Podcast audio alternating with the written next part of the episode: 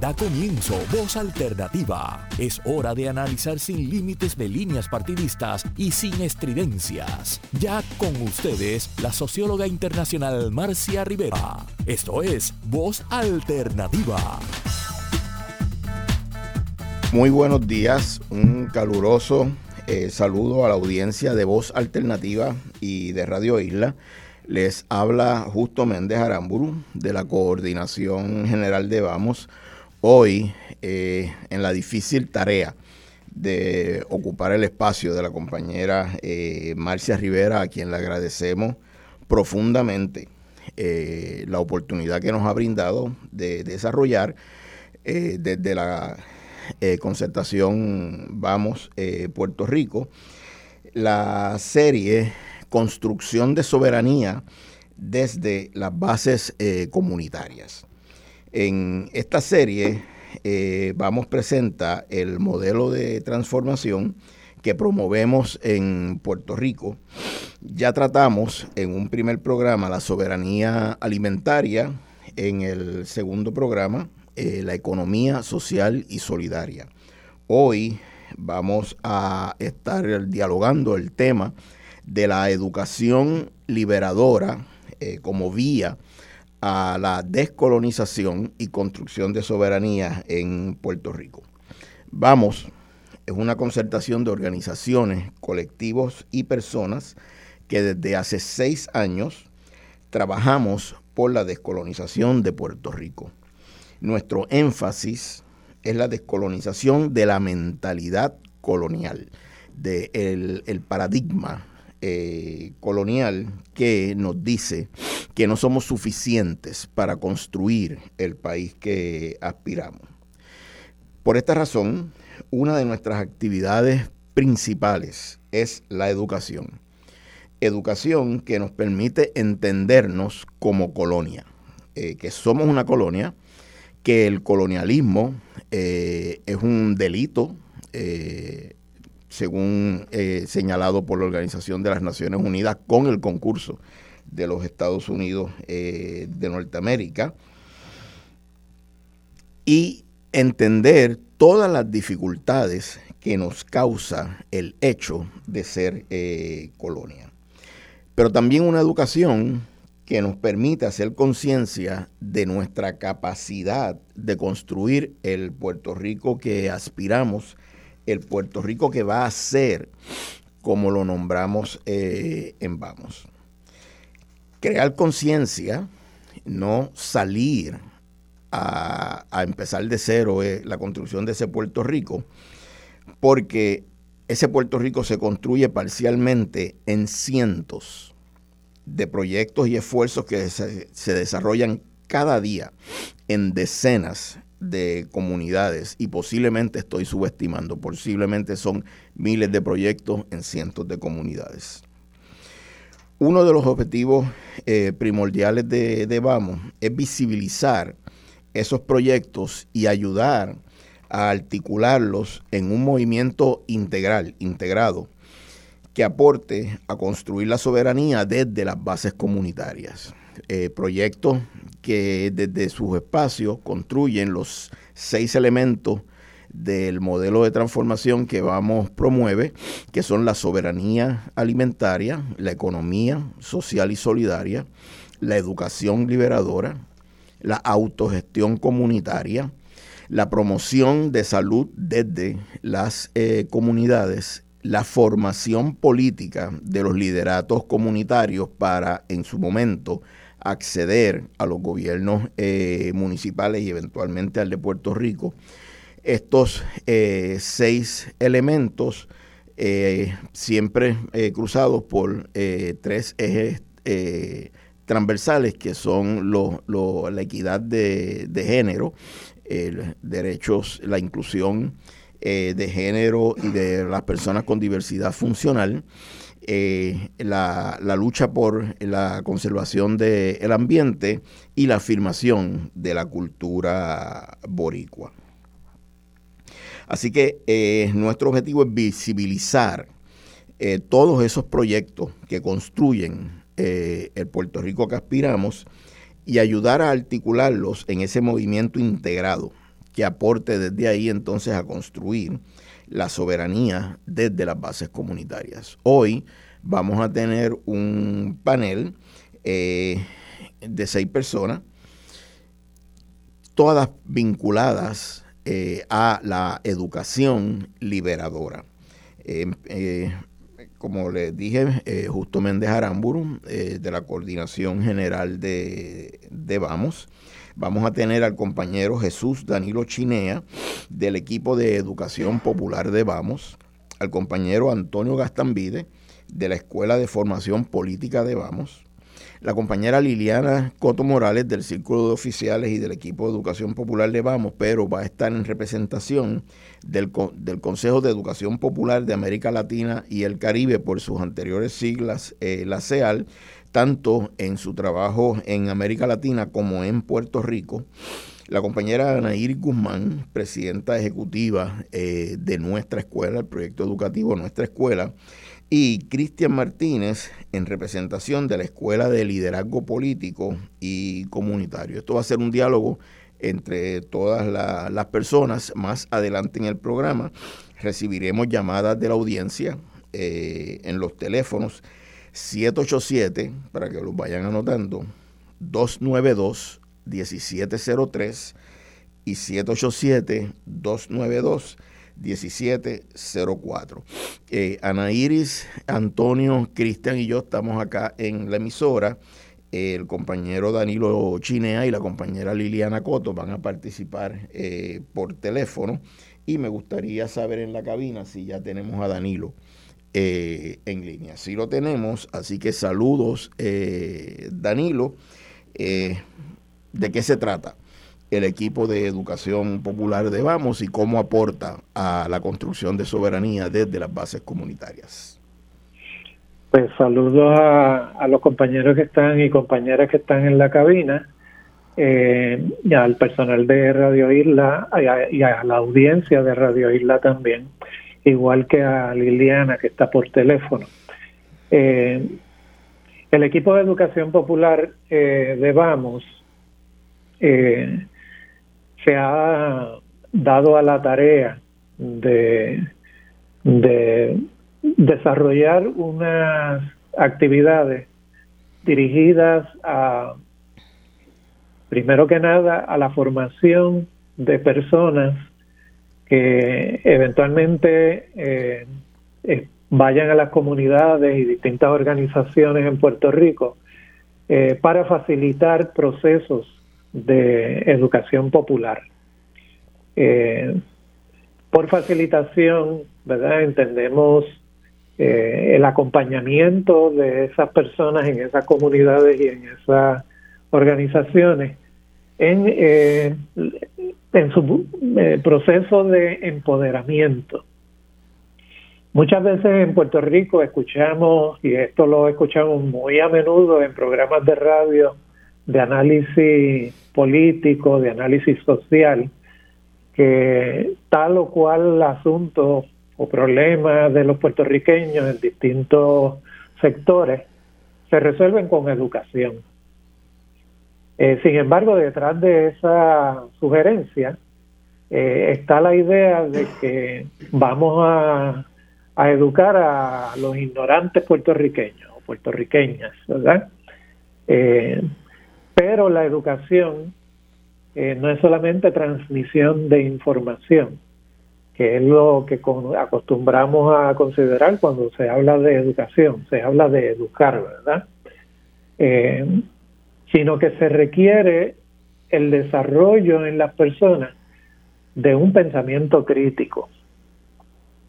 Eh, ese, esa educación en el equipo de educación, nosotros lo consideramos más como un proceso, como una metodología, en vez de como un objetivo a, ser alcanzado eh, sobre un asunto en particular. Lo trabajamos eh, mediante eh, el acompañamiento de estas comunidades y organizaciones para que sus las personas de ellas participen activamente eh, en ese proceso de educarse y educar a otros, o sea, educarnos mutuamente. Uno de los exponentes principales de educación popular y fundador de esta escuela de pensamiento, eh, Paulo Freire, eh, decía en una ocasión que nadie aprende de nadie, nadie educa a nadie, nos educamos en comunidad en el mundo. O sea que el proceso de educación no es un proceso unidireccional de alguien proveyendo información a otra persona, sino que independientemente de que estemos conscientes o no, estamos en el proceso educativo, estamos aprendiendo a la vez que, que estamos educando. Eh, y la, el, eh, ¿verdad? este proceso de educarnos mutuamente, eh, que es al que aspiramos en el equipo de educación popular, eh, tiene como propósito, como había mencionado antes, que eh, nos empoderemos en ese proceso de estar eh, educándonos y educando a otros.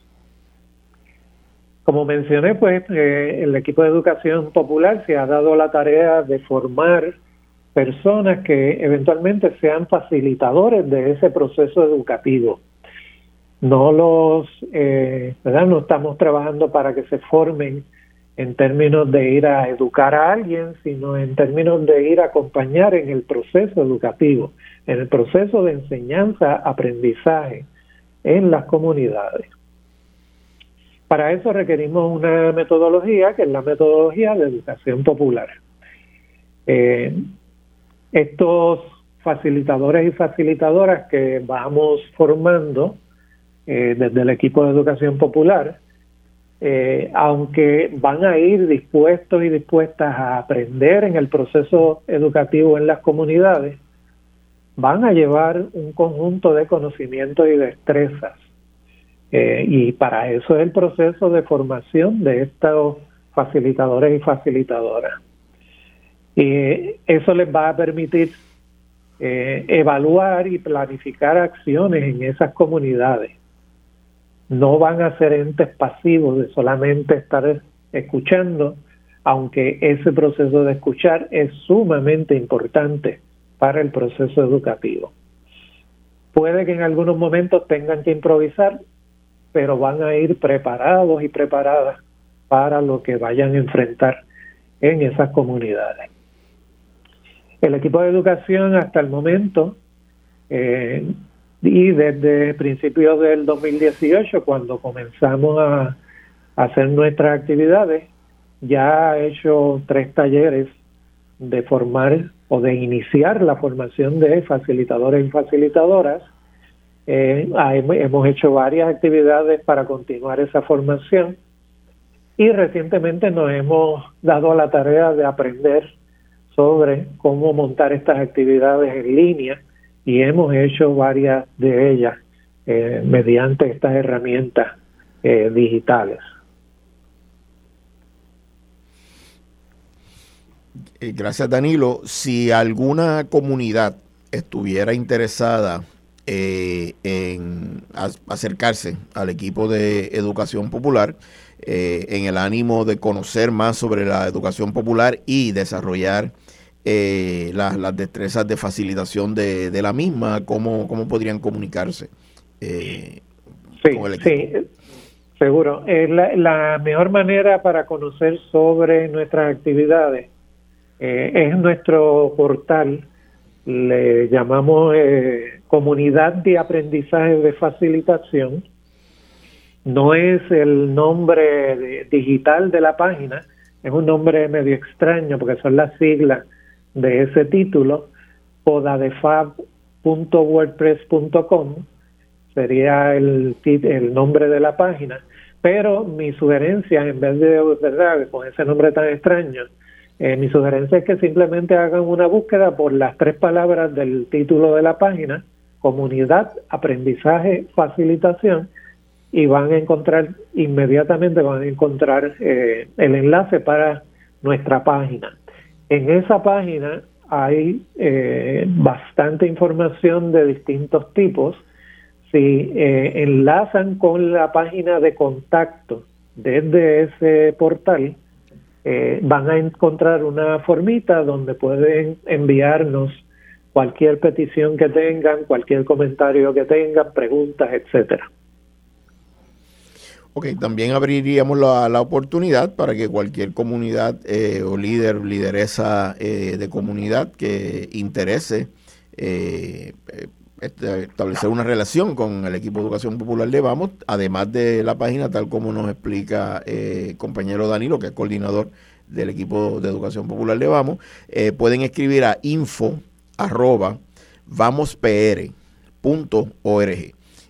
info arroba vamospr.org.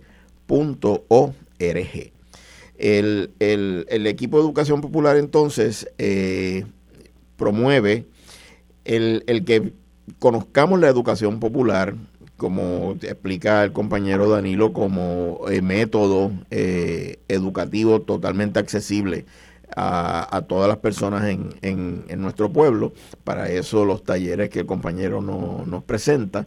Y la prioridad que establecimos en Vamos fue eh, relacionarnos con la metodología educativa en primera instancia para ahora, entendemos que están eh, las condiciones dadas, para pasar a, los contenidos educativos. Eh, en lo que hemos llamado la Escuela de Formación Política, que coordina el compañero Antonio Gastambide Heigel, que está aquí presente con nosotros. Eh, Antonio, ¿qué, qué nos eh, presenta sobre la Escuela de Formación Política? Bueno, muy, muy buenos días eh, a los compañeros y compañeras panelistas y sobre todo a la radio audiencia de voz alternativa y de Radio Isla en general. La Escuela de Formación Política de Vamos, y leo de la convocatoria que acabamos de enviar, procura ampliar nuestra comunidad de aprendizaje para discutir el espectro de experiencias y pensamientos con los cuales debemos estar familiarizadas las personas que aspiramos apoyar la construcción del Puerto Rico que va a ser, tanto en el archipiélago puertorriqueño como en la diáspora de los puertorriqueños principal, pero no exclusivamente en Estados Unidos. Ok, ¿cómo vamos a hacer eso? Pues es mucho más fácil dicho que hecho, eh, pero lo primero que quiero subrayar es que estos eh, eh, pensamientos y experiencias los dividimos en tres temáticas generales que ya señalan por dónde queremos ir. Primero, la economía política, las historias, los pensamientos y las experiencias mundiales, porque a menudo nosotros y muchos otros países, quizá la mayor parte, eh, pecamos de estarnos mirando en el ombligo, el ombligo o, buscando respuestas solamente al interior de nuestra sociedad sin, sin, conocer eh, la cantidad de experiencias eh, mundiales que pueden servirnos de ejemplo, proveer ideas, inspirar eh, creatividad para resolver nuestros problemas. Pero al mismo tiempo tenemos que conocer las experiencias de Puerto Rico, el Caribe y América Latina, que son nuestros entornos inmediatos en ese mismo orden. Tenemos que conocernos nosotros mismos, conocer nuestro entorno principal, que es el del Caribe y en general de América Latina. Y tercero, los pensamientos no la experiencia meramente, sino los pensamientos eh, eh, americanos, latinoamericanos y puertorriqueños. Ok. ¿Cómo, cómo es que pensamos eh, hacer eso? ¿Cómo está concebido eso? Bueno, primero en, superar la noción que se ha bautizado como bancaria del conocimiento y la idea de que vamos a reunir un grupo de gente para enseñarles cosas. La idea es expandir la comunidad de aprendizaje que arranca de la escuela, eh, digo, del equipo de educación popular de Vamos y de otras eh, eh, experiencias concretas para aplicarlo a, a este cuerpo de experiencias y pensamientos que además no pretende ser exhaustivo, sino que pretende ser un punto de partida.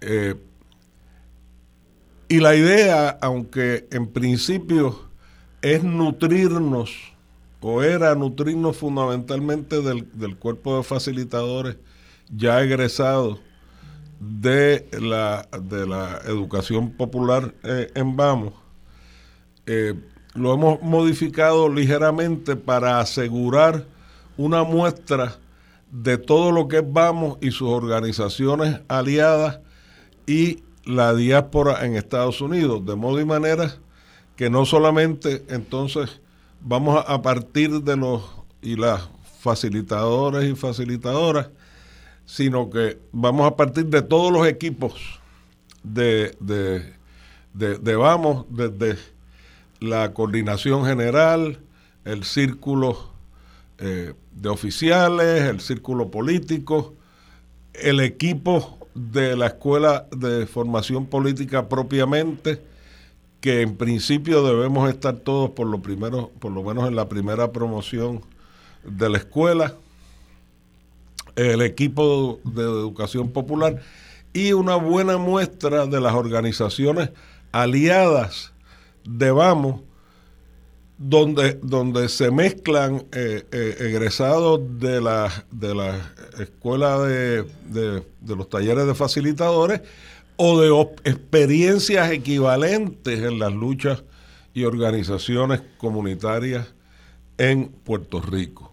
Eso es primero en cuanto a la composición de la escuela. Segundo, estos tres temas generales que le planteé, vamos a estar eh, abordándolo en ciclos de tres meses durante eh, un, durante un año y después ciclos de dos meses para enfatizar en los últimos eh, dos temas. Tercero, la idea es reunir los participantes con una serie de recursos, es decir, especialistas en los temas que vamos a abordar y facilitadores, es decir, los que aseguren que se siga la metodología de la educación popular. Estos recursos de ninguna manera se plantean en términos de que vengan a dar una conferencia y a, impartir el saber como eh, ocurre con el sistema educativo en general, con muchos cursos universitarios, aunque eso ha estado eh, cambiando sino a servir de recurso para contextualizar y aclarar una serie de lecturas, de lecturas que ya van a haber hecho los participantes. Y para asegurar que, que, que, que el recurso, el especialista o la especialista no monopolicen esa discusión, incluso empezamos con una ronda entre los participantes a partir de unas preguntas guías, algunas generales a todas la, la, escuela y otras particulares de ese tema que nos va a ayudar a formular el, recurso. Y después que tengamos los primeros insumos del grupo de participantes, entonces el recurso o las recursos van a contextualizar las lecturas realizadas, comenzar a aclarar las dudas eh, presentadas y a partir de ahí, dependiendo del tema, eh, diversas metodologías para seguir todo el día eh, discutiendo, discutiendo, porque a veces que los temas tienen dos dimensiones, incluso el primer tema, para dar un ejemplo, por un lado eh, se plantea la, cuestión de, virar para patas arriba los pensamientos heredados y comenzar la escuela mirando desde una perspectiva no eurocéntrica y virando patas arriba incluso pensamientos radicales que pretendían superar esa visión eurocéntrica, pero que lo, hacía, lo que hacían o lo que hicieron fue perpetuarla. Pero al mismo tiempo que hacemos eso desde el punto de vista de cómo ha mirado la historia al mundo occidental, cómo ha, mirado la historia a los que lo han desafiado, eh, eh, también queremos plantarnos en el presente para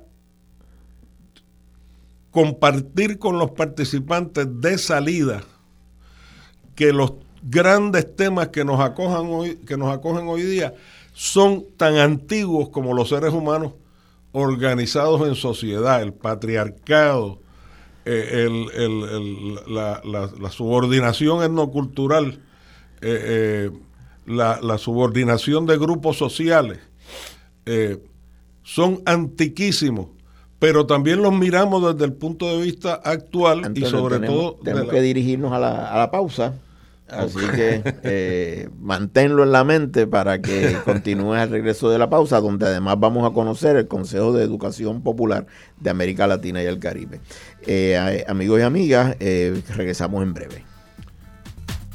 Damos la bienvenida nuevamente a la audiencia del programa Voz Alternativa y de Radio Isla Hoy eh, presentamos el tema La educación liberadora como vía a la construcción de soberanía de las bases, eh, desde las bases comunitarias. Agradecemos nuevamente a la compañera Marcia Rivera por la oportunidad eh, de este espacio donde desde la organización Vamos hemos venido presentando la serie Construcción de Soberanía desde las bases comunitarias. En el segmento anterior el compañero Jesús Danilo Chinea, coordinador del equipo de educación popular de Vamos, nos presentó el trabajo que el equipo hace y el compañero Antonio Gastambide nos estuvo eh, compartiendo el tema de la Escuela de Formación Política. Tenemos además eh, para este programa a la compañera Liliana Coto Morales en representación,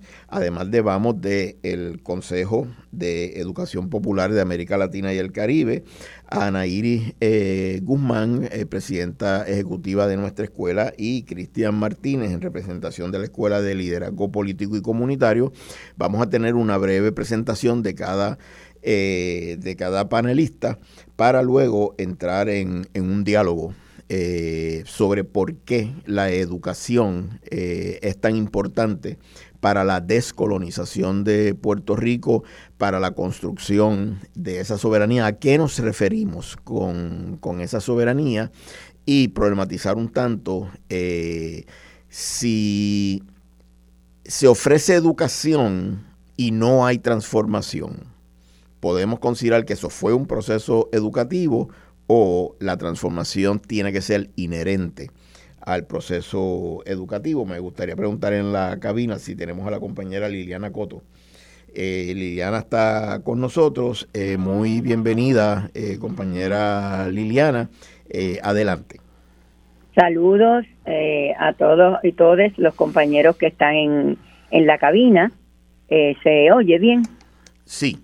Ok, perfecto. Y también a toda nuestra audiencia, a quien pues queremos recordarle, como dice Justo, que esto es parte de una serie, y es una serie que representa un concepto de unidad, unitario, tanto de las organizaciones que están en alianza, que están representadas ahí para que veamos cómo estamos construyendo a Puerto Rico, como de los temas. Ya hemos hablado del tema de alimentación, economía solidaria y hoy estamos en educación liberadora. Eh, ¿Qué es entonces el, Consejo de Educación Popular de América Latina y el Caribe? Y voy a leer eh, la definición que da el Consejo de sí mismo. Somos un movimiento de educación popular y de educadores populares que como red actúa y acompaña procesos de transformación educativa, socioambiental, política, cultural y económica de las sociedades latinoamericanas y del Caribe en escenarios locales, nacionales y regionales. en diálogo con el mundo a favor de la soberanía e integración de los pueblos, la justicia social, la democracia desde la perspectiva de los derechos humanos, la equidad de género, la interculturalidad crítica y una opción ética, pedagógica y política emancipadora. Es decir, que este está toca el eje de lo que justo nos ha planteado, que va a ser la base del diálogo posterior. Pues hay todo un concepto, ¿verdad?, de membresía. Queremos queremos informarle que tenemos en Puerto Rico CEAL PR, más adelante le voy a dar la, la, información de contacto, en al que pueden pertenecer diferentes organizaciones con el interés de una educación emancipadora, transformadora y que puede establecer contacto, como dijo Antonio, con las áreas del Caribe y, eh, y otras regiones de América del, América del Sur. Eh, no tengo tiempo para hablar del detalle de los grupos de trabajo, pero hay grupos de trabajo, por ejemplo, grupo de trabajo feminista, ambiental, etcétera, y tiene mucho interés en el tema que se usa mucho en Latinoamérica, el tema de la articulación, ¿verdad? Articular diferentes organizaciones. Quería decir dos cosas. En primer lugar, que esto de ser movimiento no es no ha sido toda la historia de SEAL. Originalmente SEAL es fundada hace más de 50 años e por Pablo Freire. El periodo fundamental va de los 70 a los 80, a los 90, por ahí, y estaba dentro del marco de luchas antiimperialistas y contra la dictadura. Un enfoque de, transformación también bastante dirigido al tema del aspecto político jurídico de la soberanía. Ya después de los años 80 para los 90, a medida que se desarrollan el fenómeno de los movimientos sociales, empieza a ampliarse esa gama, que es la gama que tenemos nosotros en estos programas, ¿verdad? Que la soberanía es más allá que de la soberanía estrictamente política, jurídica. Y entonces incluye todas las otras identidades, la soberanía como mujeres, la soberanía etcétera, etcétera. Así que quiero destacar que en Puerto Rico, tanto en los 70 a través de Prisa, Despertar Sidreño y otras organizaciones, como en los 80 iniciativas el feminista principalmente, la compañera Edita Cruz, eh, como luego a partir de el 2009 en que la Universidad de Puerto Rico, que es hoy eh, también representante de SEAL en Puerto Rico, el, el ITIAS en, en Humacao, son, han sido capítulos que vienen desde los 70, es decir, que SEAL no es ajena a Puerto Rico. Y en ese sentido es que quería eh, eh comunicarle a las organizaciones que están interesadas en la transformación que pueden desarrollarse eh, como parte de la, del desarrollo de educación popular de Puerto Rico a través, ¿verdad?, de esa conexión que nos ha dado Danilo, a través de una formación política que es eh, el, el, el, proyecto que nos ha presentado Antonio, pero que también pueden ser parte de SEAL Puerto Rico como una manera de trabajar estos temas en articulación con eh, países y grupos de trabajo de América Latina y del Caribe. Y eh, eso pues me, me interesaba eh, destacarlo porque una de las cosas importantes ahí son los intercambios en metodología, los intercambios en experiencia, los intercambios en, en problemáticas que se han tenido e inclusive posibilidades de apoyo económico, porque ahora existe un fondo para, para para apoyar económicamente los capítulos locales. Quiero con esto sintetizar el, la presentación que quiero hacer. SEAL no es ajena a nosotros, SEAL se ha convertido en un movimiento social, es decir, un movimiento social de educación popular. Y tercero, eh, podemos darle seguimiento a esa membresía eh, a través de los contactos o los enlaces que si me permiten los puedo decir ahora justo ¿Lo digo ahora? Sí, sí, por favor. Ok. Este, aquellas organizaciones que están interesadas en no solamente trabajar eh, eh, localmente con nosotros, yo soy parte del equipo de educación popular de Vamos, eh, pero que también quieren irse integrando hacia el Puerto Rico, tenemos en Facebook dos alternativas. Facebook sea al Puerto Rico o Facebook ITIAS, es I T-I-A-S, INAS, ITIAS INAS, que es el Departamento de, de, la, de la, de, la Universidad de Puerto Rico en Humacao, que en este momento tiene la representación.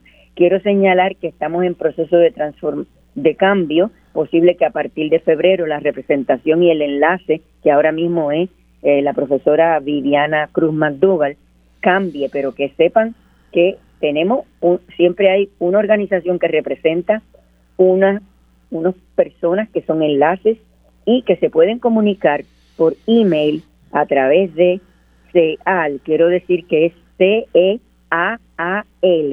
punto P-R Caribe arroba gmail.com. Repito, CEAL, C-E-A-A-L punto P-R Caribe gmail.com. Y los otros, como he dicho, pues en Facebook, CEAL Puerto Rico Corrido o ITIAS INAS también. Que les esperamos. Muchas gracias, eh, Liliana. Queremos ahora conocer sobre eh, la Escuela de Liderazgo y Político, Liderazgo Político y Comunitario eh, que nos va a presentar el compañero Cristian Martínez. Cristian, ¿qué es la escuela y qué vínculo tiene con una educación descolonizadora, con una educación liberadora? Eh, primero que todo, gracias justo por la invitación, gracias por tenernos aquí. Eh, Vamos, eh, gracias por la oportunidad de tener este espacio en voz alternativa eh, y un abrazo a, a, todas las personas que se dedican a, a educar desde una visión liberadora. Eh, yo creo que, ¿verdad? Contándoles un poco sobre lo que es la escuela, la escuela de liderazgo político y comunitario, que con cariño decimos la escuela, porque es un espacio eh, en donde yo creo que, todos nos recordamos de, de, esos tiempos de, de aprender, y, pero no solo aprender, sino de formar espacios de amor.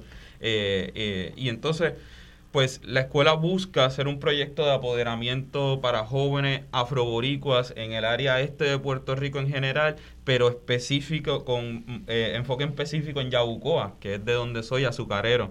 Eh, y para nosotros es bien importante poder brindar herramientas que se co-crean. Ya hemos escuchado de los demás y las demás panelistas la idea de, romper esta estructura estudiante-maestro o, estas visiones en donde yo deposito conocimiento mientras existe un ente que no tiene eh, conocimiento o experiencias que compartir.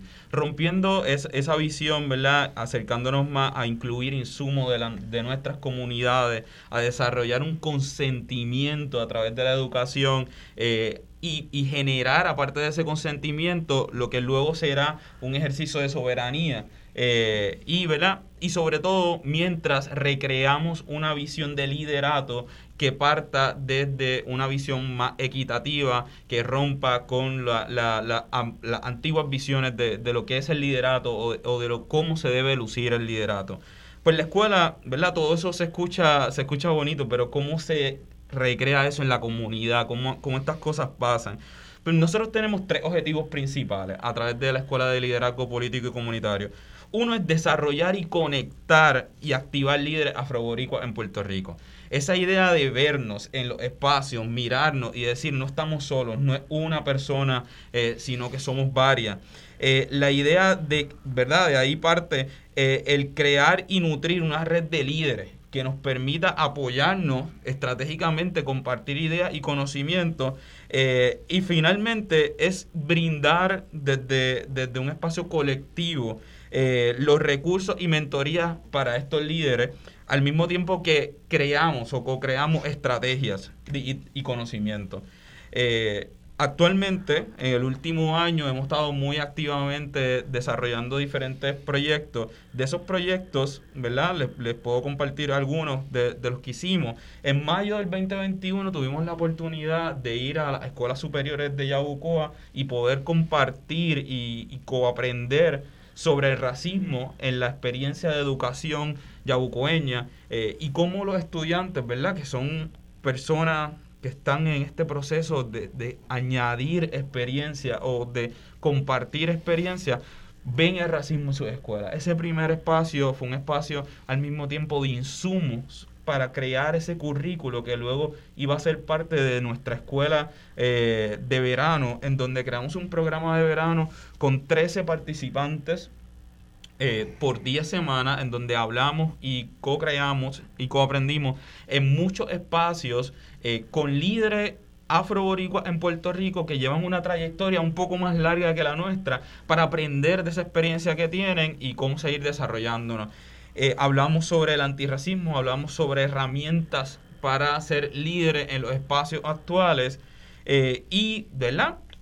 Se buscaba a través de esas 10 semanas que se generara eh, o que se comenzara a generar un proyecto para cada uno de esos líderes o continuar los proyectos que ya existían. Luego tuvimos desde noviembre a diciembre del 2021, pudimos tener eh, que el grupo que se formó, ¿verdad? De, de estudiantes eh, y, y, de líderes, sobre todo, la corilla, como nosotros le decimos con cariño, eh, pudo tener un espacio de acompañamiento y mentoría para desarrollar los proyectos que ya trabajaban y poder impulsar esos proyectos dándoles recursos. Eh, y finalmente, ¿verdad? Eh, ahora en diciembre acabamos de sacar eh, un proyecto digital que es un repositorio de estrategias de organización comunitaria para que cualquier persona que quiera entrar pueda buscar múltiples estrategias de cómo acercarse a las comunidades y cómo acercarse a los grupos que quiere servir. El proyecto de, la Escuela de Liderazgo Político Comunitario solo inicia ahora. Estamos buscando múltiples formas de contribuir. Eh, estamos todos los días repensándonos de cómo poder servir mejor y desde qué espacio servir mejor. Eh, pero si quieres conocer más de la escuela, nos puedes encontrar en Instagram, la Escuela de Liderazgo PR eh, lo repito, en Instagram, la Escuela Liderazgo PR, igualmente ahí vas a poder tener acceso a nuestro, a nuestro proyecto digital donde vas a encontrar un repositorio de herramientas de organización comunitaria para el público eh, y poder mantenerte al tanto de lo que está pasando. Si quieres escribirnos, si te interesa, ¿verdad? Tener un taller sobre, en donde podamos coaprender sobre la experiencia de racismo en Puerto Rico y cómo combatirlo, también nos puedes escribir a través de esta plataforma. Pero lo más importante que busca la escuela es, retar el estatus actual eh, de, una visión de liderato que es racista y que afecta la posible desarrollo de cualquier proyecto de educación liberadora. No se puede educar desde una visión racista. Así que la escuela busca retar este espacio y a todas esas personas que, entiendan que, que la escuela puede ser un espacio para ellas, siéntase la libertad de escribirnos incluyendo en, en, los proyectos que acabamos de presentar, eh, tanto el equipo de educación popular eh, de Vamos como la Escuela de Formación Política, creo que sería muy importante eh, que la escuela se haga disponible para llevar el tema tan importante y con la pasión que tú y Miguel, que saludo a, Miguel por aquí, otros compañeros líderes de, de la escuela, como, como ustedes han usado en, en el nombre corto eh, podríamos contar con eso. Claro, no, para nosotros sería un placer el poder unir, a unir esfuerzos en este proceso, así que cuenta con eso, justo. Muchísimas gracias, Cristian. Y eh, la última panelista que vamos a presentar, tengo que hacer dos divulgaciones. Eh, la primera, que es la compañera que amo, es mi esposa, eh, Ana Iris. Y, y la segunda eh, que va a presentar un proyecto al cual yo estoy íntimamente eh, vinculado a nuestra escuela, del cual soy cofundador eh, del proyecto junto con, con Ana Iri, producto de la inspiración de mi hija Ana Mercedes, y que lideré por 15 años, pero ya hace 6 que me retiré de la misma, y es una apuesta a una educación regular eh, con carácter alternativo que modele a Puerto Rico lo que puede ser la, educación si se pone en manos de, de eh, tantos miles de maestros y maestras del sistema público puertorriqueño que cumplen una eh, magnífica labor cada día. Eh, desde eh, los maestros y maestras organizados en sus gremios, la Federación de Maestros, Únete, Educamos, eh, que, cada día hacen, dan todo de sí para una escuela que funcione con tantas y tantas dificultades, dificultades que el sistema le impone a la educación pública en Puerto Rico, con motivos muy deliberados. Eh, hay un proyecto que, eh, a nuestro entender, es ejemplo de lo que sería posible en la escuela pública puertorriqueña. Ana Iris, preséntale a la audiencia nuestra escuela y su vínculo con una educación descolonizadora, liberadora. Buenos días a todas, todos. Agradezco muchísimo la oportunidad de estar junto a un panel tan distinguido, con experiencias tan diversas, eh, que colectivamente apostamos a que efectivamente los procesos educativos en Puerto Rico sean liberadores y emancipadores. Mientras les escuchaba Atentamente venían a, mi mente dos instancias. Eh, la primera, eh, cuando justo y yo escuchábamos por primera vez a los estudiantes de nuestra escuela en el año 2000 a responder la pregunta de cómo debiera ser una escuela ideal y cómo no debiera ser una escuela, ¿verdad? Y yo creo que esa fue la primera instancia donde yo particularmente cobré conciencia de que los procesos de educación liberadora tienen que partir del diálogo y tienen que contar, tienen que contar con, cada miembro de, la comunidad.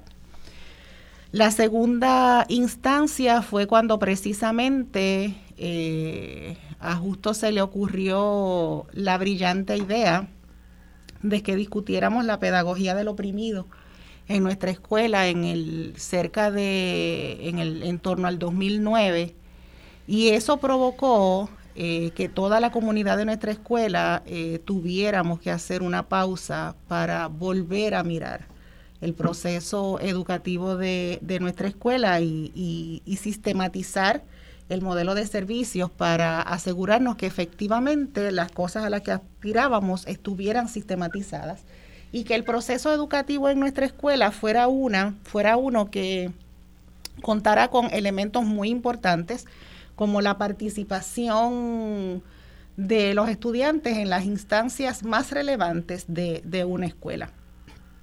Eso me, conecta con, con, aquellas palabras de Freire, precisamente producto de esa lectura en la pedagogía del oprimido, donde planteaba que los oprimidos van develando el mundo de la opresión y se van comprometiendo eh, en la práctica, ¿verdad? En la praxis, como, como le llama, como le llama Paulo Freire, eh, que por supuesto es un término que viene de, Carlos Marx, eh, que se vienen comprometiendo con su transformación, pero que a su vez, una vez transformada esa realidad, pasa el oprimido su pedagogía pasa a un proceso de permanente liberación.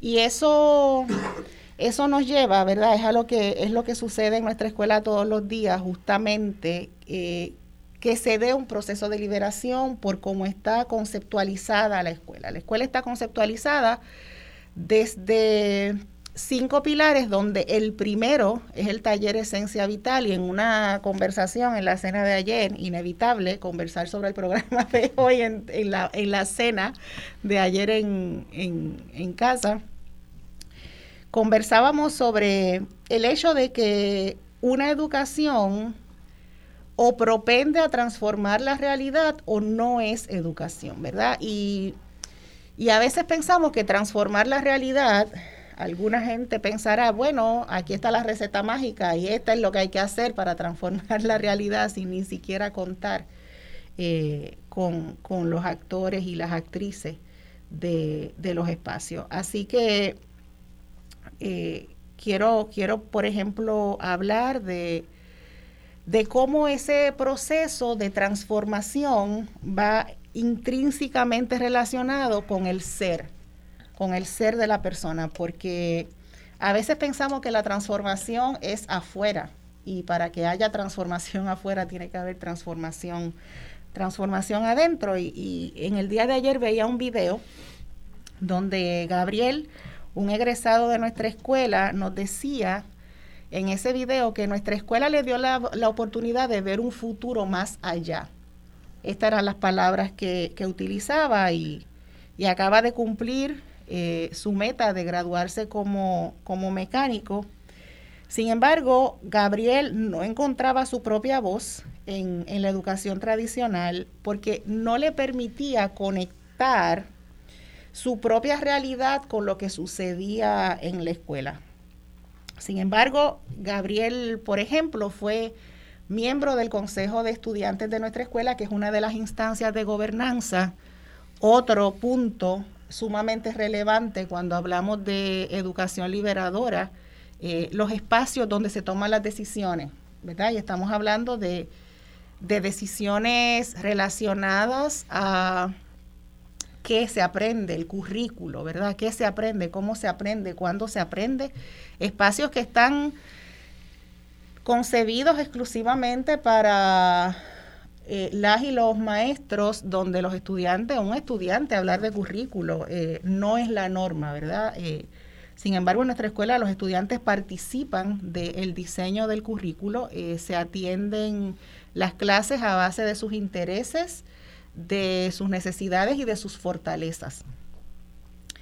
Y en ese sentido, Gabriel se convirtió en un líder, en un líder en un espacio donde, donde encontró que su voz no era solamente escuchada y puesta en una minuta, sino que su voz era accionable. Eh, y los recuerdo eh, justamente, por ejemplo, luego del huracán María, cuando teníamos la necesidad eh, de espacios donde pudiera, eh, donde se pudiera encontrar un plato de comida caliente y, en muchas instancias sin que tuviéramos que pagarlo, porque recordaremos que teníamos dinero en la cuenta de banco y no teníamos dinero. Así que eh, una de las primeras decisiones que tomaron los estudiantes fue precisamente abrir una cocina comunitaria y tanto Gabriel como su mamá se convirtieron en voluntarios de esa, de esa cocina eh, por decisión propia, por, porque así lo propusieron. Y vemos eh, dentro de un ejemplo como ese, cuando eh, lo vinculo con, con cuando Freire nos invita a comprometernos en cuerpo y alma, evitando la naturalización de las prácticas aprendidas de qué es lo que el sistema tradicional repite sin, sin cesar. Eh, la comunidad de nuestra escuela se ha construido en, los pasados 21 años eh, a través de una esencia transformadora animada por, por cientos, eh, miles, miles ya de, estudiantes que, que, han vivido historias de sanación logrando esa transformación interna. muchas veces me ha tocado decir en, en otros foros que la primera familia que nuestra escuela sanó fue la mía y hoy veo cómo esa microtransformación eh, en realidad estaba construyendo prácticas de libertad para nuestros estudiantes y, sus familias. Creo que lo más valioso que puedo compartirles hoy es el relato vivo de, las voces de, de nuestra comunidad, que son historias tan humanas como, como potentes. Por ejemplo, hablando de participación, de injerencia eh, en, la toma de decisiones, puedo contarles de, de Isanet, egresada de nuestra escuela en Loíza, que hoy nos honra siendo miembro de la Junta de Directores. Y cuando hablamos de siendo miembro de la Junta de Directores, esto quiere decir que haya un vínculo entre lo que sucede en las asambleas de nuestra escuela, donde no solamente hablamos de qué color se van a pintar las paredes, ni cuáles son los eventos a los que vamos a programar durante el semestre, sino que se discute, por ejemplo, eh, a través del Consejo Estudiantil el presupuesto de la organización y los estudiantes van partida por partida asignando ese presupuesto. Es mucho, mucho lo que tengo que contar, 21 años de historia a través de nuestras y nuestros estudiantes. Pero nos toca ir a la segunda pausa, así que le pedimos a, las eh, amigas y amigos que nos están escuchando que nos esperen, que regresamos en breve. Alternativa por Radio Isla 1320. Y damos la bienvenida eh, nuevamente al programa Voz eh, Alternativa eh, y a Radio Isla, hoy presentando el tema La educación liberadora como vía a la construcción de soberanía desde las bases comunitarias. Eh, agradeciendo nuevamente a la compañera Marcia Rivera por la oportunidad. Eh, panel compuesto por Jesús Danilo Chinea del equipo de educación eh, popular de Vamos, Antonio Gastambide, de la Escuela de Formación Política de Vamos, Liliana Coto Morales, en representación hoy del Consejo de Educación Popular de América Latina y el Caribe, SEAL, Anaíri Guzmán Torres en representación de nuestra escuela y Cristian Martínez en representación de la Escuela de Liderazgo Político y Comunitario. Cada quien ha expuesto eh, brevemente sobre el, proyecto que representa. Eh, creo que en línea telefónica tenemos a Liliana. Estamos por ahí todavía. Ok, ¿y Danilo? Aquí estoy. Ok, eh, muy bien, pues querríamos con, eh, conversar un poco. Hay un, énfasis que me interesa mucho hacer y es que cuando planteamos eh, la construcción de, de, soberanía no nos estamos refiriendo a una fórmula de estatus político para Puerto Rico, sino que si planteamos el problema, la realidad colonial de Puerto Rico, sobre todo la que se nos impregna, como decía Ana Iris, en el interior.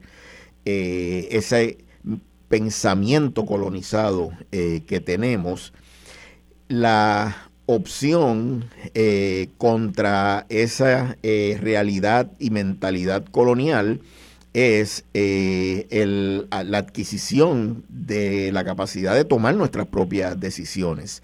Eh, a través de un proceso eh, de soberanía que no tiene que eh, equipararse con opciones de estatus político. Hay muchos países independientes que no son soberanos. la soberanía tiene que nacer del interior del ser humano en colectivo, en comunidades, y es un pueblo con una mentalidad y acción soberana la que puede decidir qué tipo de país eh, quiere construir.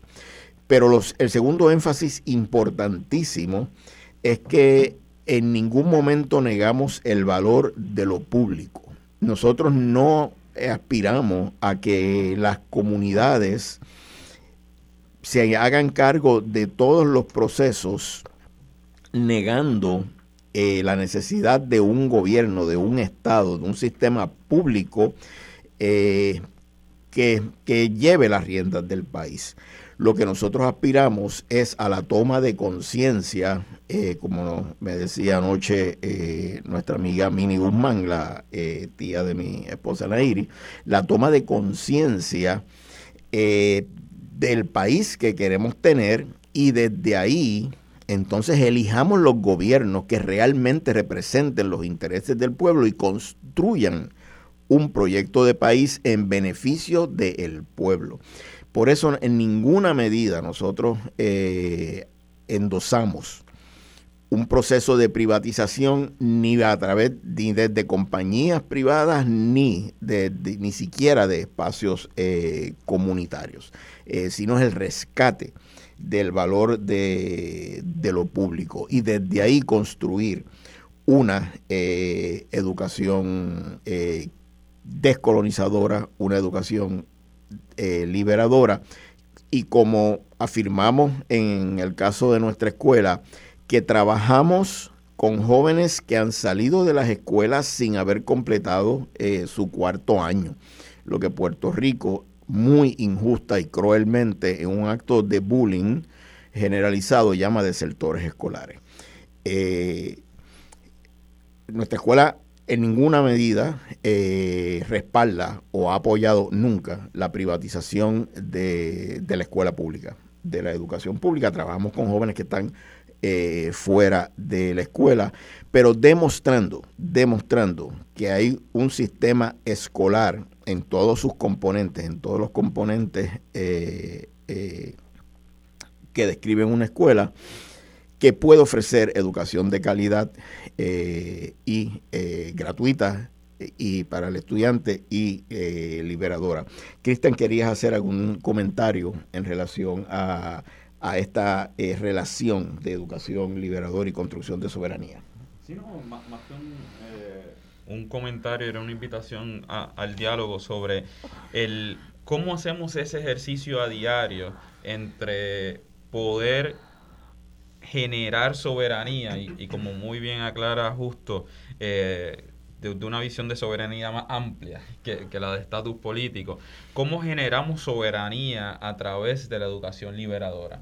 Eh, yo creo que, una conversación que, que, tenemos todo el tiempo en la Escuela de Liderazgo Político y Comunitario de qué ejercicios asumimos eh, para comenzar a crear un espacio más soberano. Y, ¿verdad? Me, me gustaría comenzar eh, con esta propuesta, cómo a través del programa o espacios como la escuela se desarrolla un conocimiento que nos permite consentir. Ese consentimiento en donde, primero, ¿verdad? Para tener ese consentimiento, asumimos que todas las partes que van a entrar a este proceso educativo se respetan, se valoran eh, y se entienden como iguales.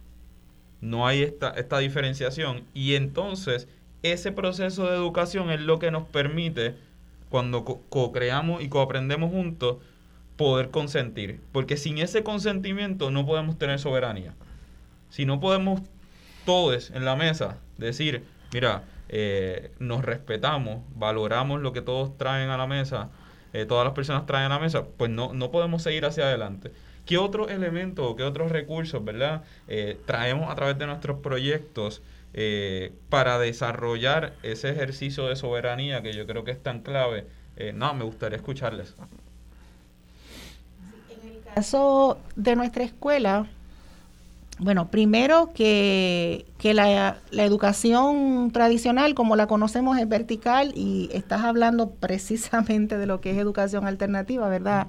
Eh, y lo que es educación liberadora, una práctica eh, horizontal.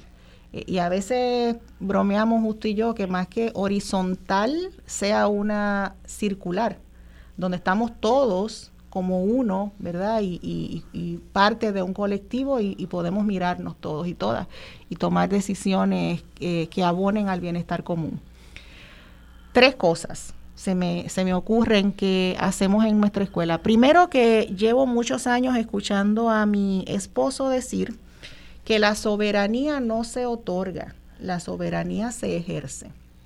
Y en el caso de nuestra escuela nos hemos tomado eso muy en serio eh, al punto de que los estudiantes eh, tengan injerencia en las decisiones más relevantes, incluyendo un tema sagrado que es el tema de las evaluaciones, por ejemplo. Eh, las evaluaciones en nuestra escuela son evaluaciones entre pares, autoevaluación, son evaluaciones como se le llama 360, donde el estudiante también tenga acceso al bolígrafo con el que se pone la nota, ¿verdad? Además del, especialista.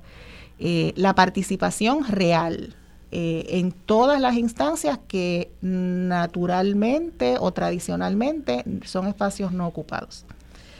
La segunda, eh, el sentido de bienestar común, me parece que es otra instancia importante cuando hablamos de soberanía. Eh, no solamente pensar que, es bueno para mí, eh, sino que es bueno para, el colectivo, ¿verdad? Y, por ejemplo, en el caso de nuestra escuela, tenemos lo que es un norte, que es el perfil de, eh, la comunidad de nuestra escuela, que fue construida en comunidad y, y, dice que, lo, que somos activistas, emprendedoras y emprendedores de su sustento, de familias saludables, líderes y lideresas de comunidades autogestionarias que construyen solidariamente un, un Puerto Rico equitativo, justo, sostenible y democrático. Si ese es el norte, estamos hablando, ¿verdad? De, una escuela soberana que, que, que se mira al interior para construir su propio, su propio camino y que, aunque ciertamente hay unas instancias dadas en el país, como que hay que enseñar español, inglés, matemáticas, ciencia, estudios sociales, eh, y que eso, eso es importante, pero la, el espacio para decidir cómo, cómo se hace, está en manos de, nuestros estudiantes y, sus familias. Y tercero, la, la conciencia colectiva me parece otro punto eh, importante para ejercer soberanía partiendo de la premisa de que no vamos a conformarnos, de que el proceso educativo tiene que propender a un cambio, eh, a un despertar de la conciencia y no a lo que es la práctica tradicional, que es la adoctrinación y el, el, no pensar. Sí, y eh, hubo un énfasis muy importante en ese perfil que nos compartió Ana Iris y es que se llama el perfil de la comunidad de nuestra escuela. Porque fuimos parte de un proceso, muchas personas eh, en Puerto Rico, para la construcción que hizo colectivamente en el Departamento de Educación en algún momento del perfil del estudiante egresado.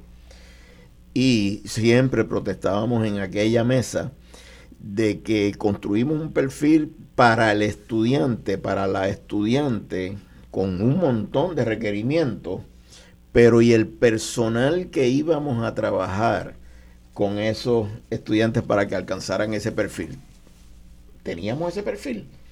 Y por eso en nuestra escuela siempre dijimos que primero el personal debía ser como el perfil para entonces proponer eh, con la prédica y con la práctica que nuestro estudiantado eh, lo alcanzara, lo lograra. Eh, Toño, Danilo, Liliana, ¿algún comentario que quieran hacer a ese reto que nos pone eh, Cristian? ¿Cómo, qué acciones concretas llevan a una educación a construir soberanía? Liliana. Ajá, este, pues muchas gracias. sí, me parece que acciones concretas y también incorporación de materiales que vienen de nuestra de nuestra propia eh, cultura. Eh, antes de, que, de, desarrollar esta otra área, quería señalar que necesitamos escuelas como la de liderazgo eh, político comunitario y como nuestra escuela, que no están dentro del sistema público oficialmente, pero que están abogando por una educación pública, pero por una educación pública con el interés común en mente. Lo que pasa a veces es que el ámbito público, institucional, se le olvida el interés común. Y yo creo que la existencia de organizaciones de la sociedad civil como estas, ¿verdad? Que van señalando que sí que no queremos una educación privatizada, pero queremos una educación pública, que los mismos estudiantes en el proceso de aprendizaje lo incorporen, una educación pública cuyo eje es ese interés común, ¿verdad? Que está basado en lo que dice las acciones eh, de, de, la, de la conciencia colectiva.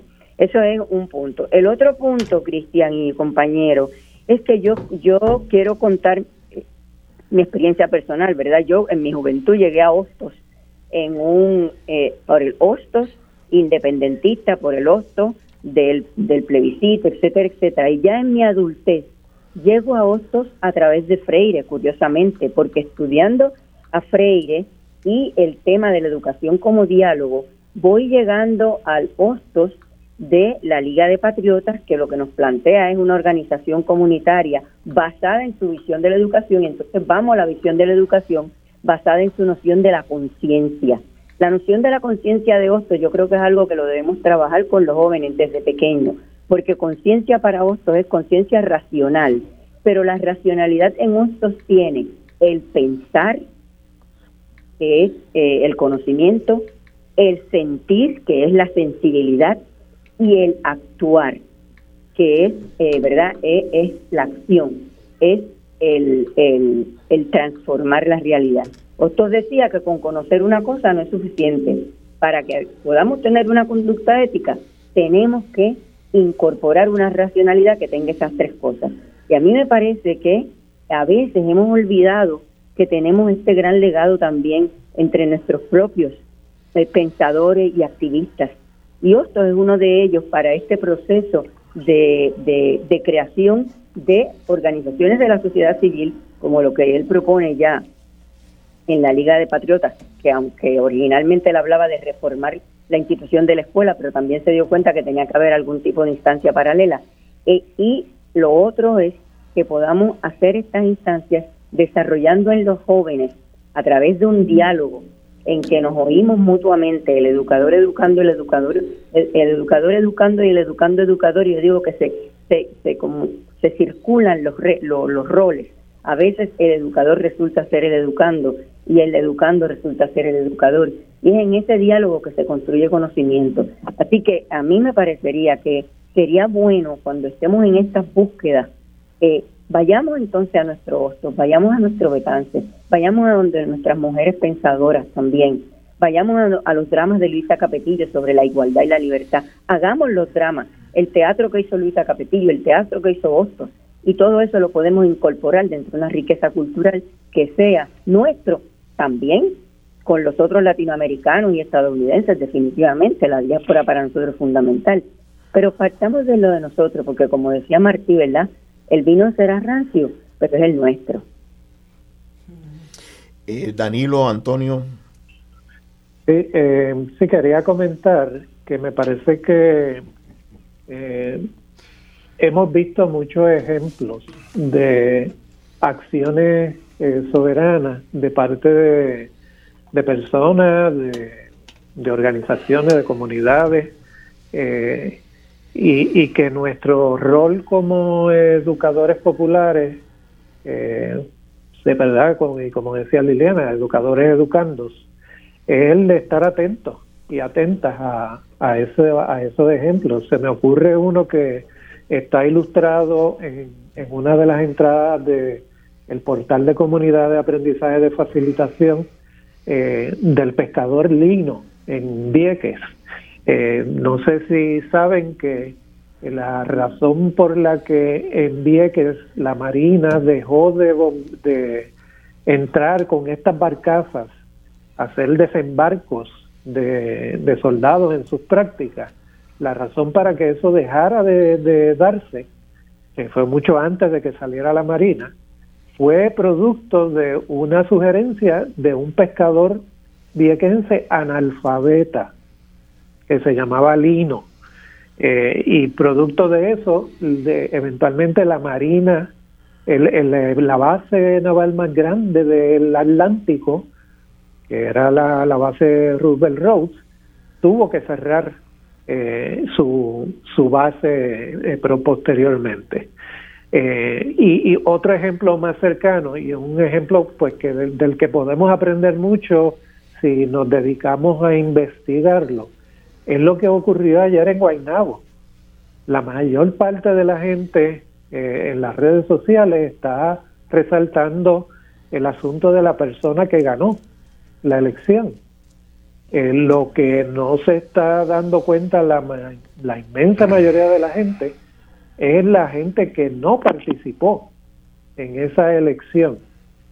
Eh, y, y, quienes únicos podían participar eran los de un partido en particular. Eh, y, esa participación de ese partido en ese municipio se ha ido degradando por los pasados 10 años. Eso es una elección que tenemos que todavía investigar, pero es un ejercicio de ese eh, esa soberanía de la gente, ¿verdad? De, en este caso, en términos electorales, en el caso de Vieques, en términos de sobrevivencia, ¿verdad? Pero hay muchos más ejemplos y, el, eh, ¿verdad? Nuestra actitud como educadores populares es estar atentos y aprender de, de esos ejemplos de soberanía que vemos eh, constantemente. Antonio. Eh, sí, eh, yo, yo no voy a tratar de, de, completar la presentación de lo que puede ser la escuela de formación, porque ya estamos corriendo contra el tiempo.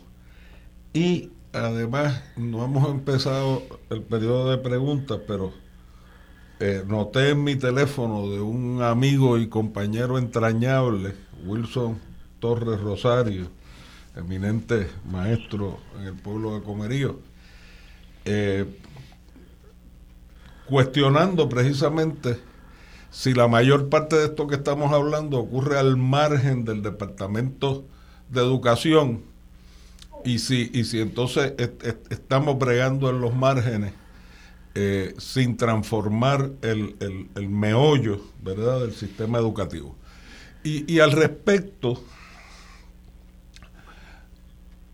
yo creo que nada de lo que hemos presentado hasta ahora está ocurriendo en el vacío. Primero, esto es la dimensión educativa, que aunque uno de los pilares estratégicos del proyecto de Vamos es solo uno de los pilares estratégicos del proyecto de Vamos, es una sola dimensión, el fundamento de Vamos, como yo lo entiendo, es a partir precisamente de la experiencia de nuestra escuela y la experiencia de las luchas comunitarias en Puerto Rico, eh, el, el, proceso práctico de construcción de autonomía y soberanía en las comunidades que se autosuplen alimentariamente eh, o, que hacen una producción más, más saludable por vía de la agricultura orgánica o que incluso eh, están embarcados en la transformación de un municipio completo como es el caso de Bosque Modelo y Casa Pueblo eh, en adjunta. O sea, esto no está desligado del resto de las luchas en Puerto Rico y lo que se plantea es como un complemento de eso que se expresa en las múltiples alianzas de, de, Vamos. Eso, eso es lo primero. Y lo segundo es que lo que hacemos como educación liberadora, al igual que lo que hacemos como actividades empoderadoras y que generen eh, soberanía, va a terminar transformando las instancias actuales de lo que existe en, en Puerto Rico. Y, y, en ese sentido, Wilson, yo creo que, que en la medida en que todos los que están involucrados en alguna dimensión de transformar la práctica y la percepción y el, y el programa eh, de, empoderamiento y soberanía en, Puerto Rico, vayamos eh, imbricando, coordinando, colaborando en unas alianzas cada vez más grandes, vamos a lograr entonces transformar el sistema como un todo.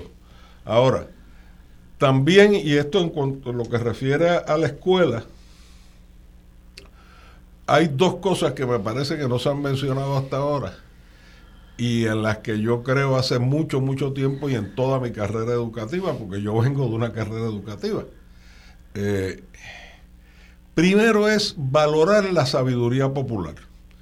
Yo en cada vez oportunidad que, encuentro, insisto en que los pueblos son más sabios de lo que le atribuyen las élites y, y, mucho más, más sabios de lo que a veces expresan, porque, porque tienen la, sabiduría de la experiencia humana acumulada por milenios. Y, una de las cosas que tenemos que potenciar e, e incorporar a todos estos procesos es, valorar y estimular la utilización de la sabiduría popular. Lo otro es que la Escuela de Formación Política se concibe eh, como un proyecto abierto abierto desde un principio a todas las instancias y las alianzas de Vamos, pero en última instancia abierto a todo el movimiento progresista eh, puertorriqueño, no necesariamente en la participación directa, que sí va a ser una opción crecientemente, sino además sirviéndole, o sea, es un modelo a disposición de todo el movimiento eh, progresista. Aquí no hay nada propietario ni nada secreto es, en, su propia naturaleza un proyecto eh, colectivo y los que quieran o las que quieran o las organizaciones que quieran utilizarlo como modelo para desarrollar su propio proyecto de formación política, estamos a, la disposición no solo de ofrecerles el proyecto, sino recursos que puedan ayudarlos a desarrollar su propio eh, eh, proyecto. Y, y, y además, si ya tienen su propio proceso de formación política, pero quieren acercarse a, que los ayudemos a enriquecer ese proyecto de formación política en cualquiera de las dimensiones, el proyecto de formación política se concibe como un, como un, proyecto completamente abierto al movimiento progresista puertorriqueño. Y sobre el comentario de Wilson, a quien también saludo, eh, yo diría que lo que aquí estamos compartiendo ocurre al margen del Departamento de Educación en su carácter de agencia. Eh, ese departamento que está allí eh, cerca de, de la calle Chardón pero en ninguna medida ocurre al margen de lo que sucede en miles de salones de clase de escuelas públicas eh, de Puerto Rico.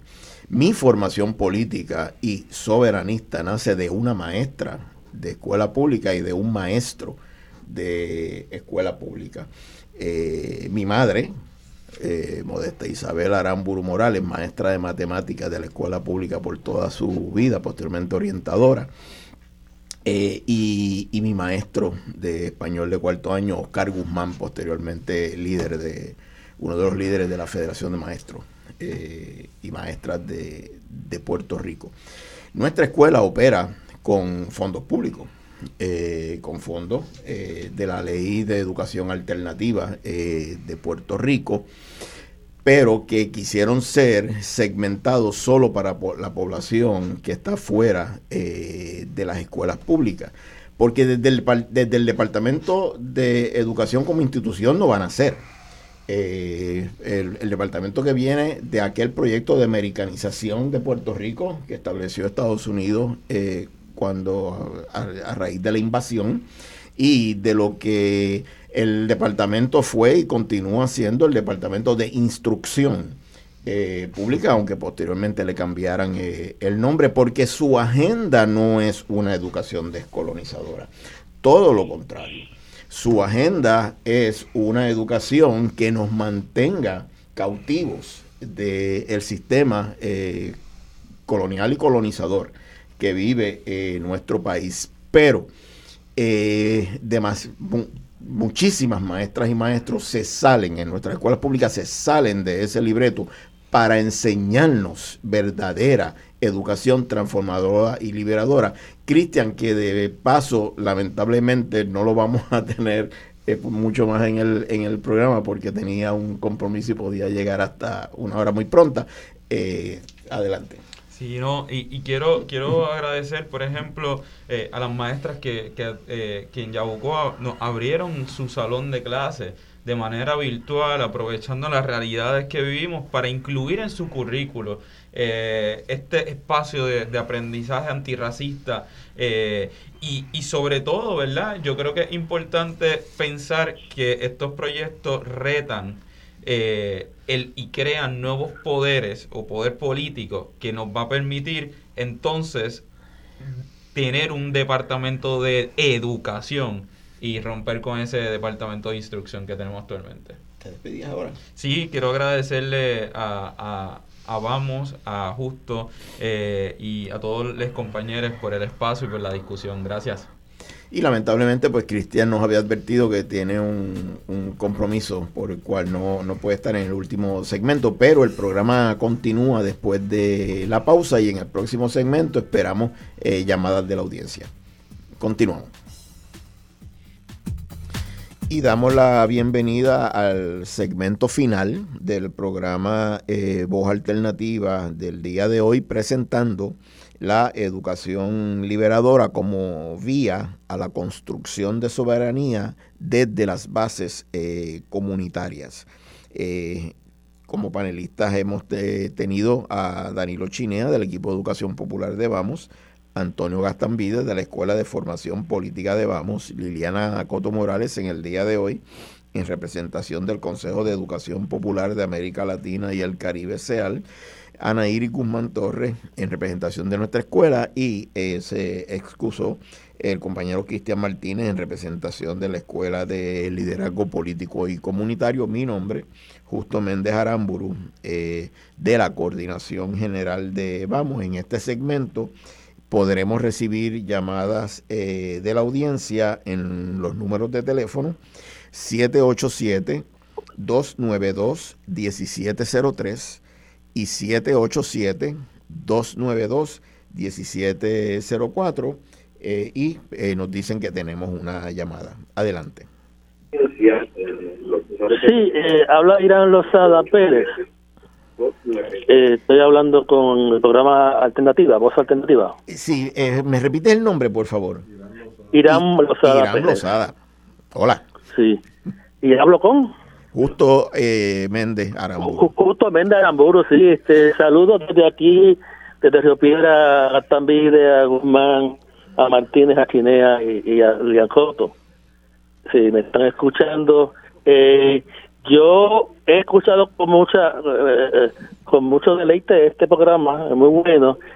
Y, y, yo creo que para combatir esa ideología dominante que propicia la eh, la dominación, el racismo, el, colonialismo, hay que hay que intentar tener no meramente al margen como unas personas, sino también estructuras de educación de masa. Yo creo que este movimiento debe considerar, aunque es más fácil decirlo que hacerlo, como dijo Catambide, hay que considerar adquirir no un programa de televisión, sino un canal de televisión. No meramente un programa de radio semanal como este, sino una estación de radio. Y, y, y en cada barrio tener eh, escuelas parecidas a la que a la que cofundó eh, ustedes, Ana, Irma y Justo. Es como dijo Toño, es una cosa es decirlo y otra cosa es hacerlo, porque hace falta capital. Y si algo adolece el movimiento de liberación de Puerto Rico, es de eso, de dinero, tal como decía Betance, eh, falta esencial, dinero, ese es mi, ese es mi comentario, justo, gracias. Pues eh, realmente un gusto escucharte, Irán, compañero de, de muchas luchas. Adquirir un medio de comunicación eh, para las fuerzas que eh, promueven la transformación de Puerto Rico en el, en el país que aspiramos, que vamos le llamamos el Puerto Rico que va a ser es un objetivo estratégico fundamental. La compañera Marcia Rivera eh, es, algo que, siempre ha tenido como, prioridad y, y, Irán, te, invitamos a, que nos pongamos en conversación sobre el asunto.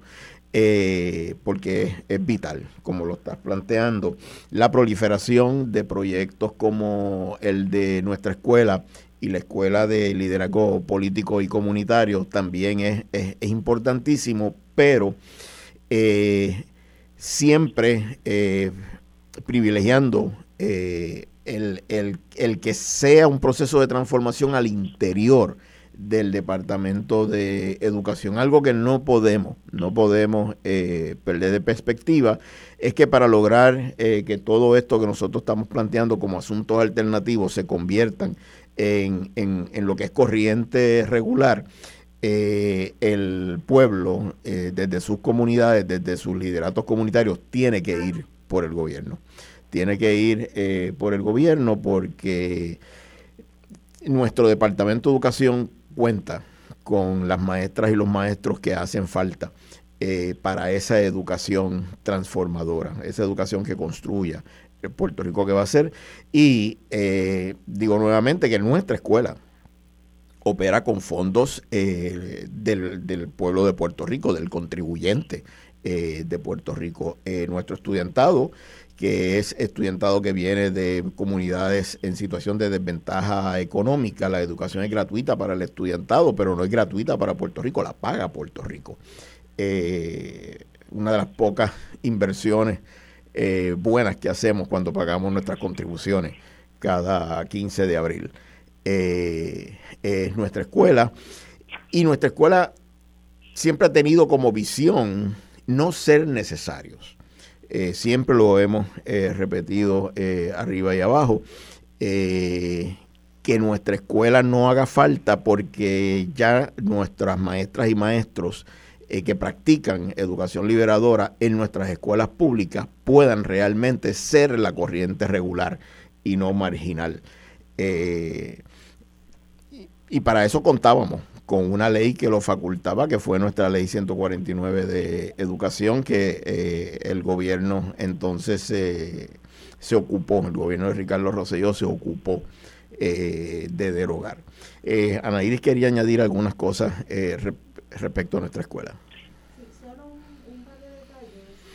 Conversábamos con Cristian en, en la pausa con relación a temas que son sumamente importantes atender en la escuela para pasar de ese proceso de adoctrinación a un proceso de despertar de conciencia y que la, eh, los procesos educativos logren el fin último que es efectivamente que el proceso sea uno liberador y que aporte a que seamos mejores seres humanos y, un mejor país. En el caso nuestro, eh, estamos abordando temas que nos parecen importantes dentro de ese proceso, como la soberanía alimentaria, los procesos agroecológicos, la conservación ambiental y el cambio climático.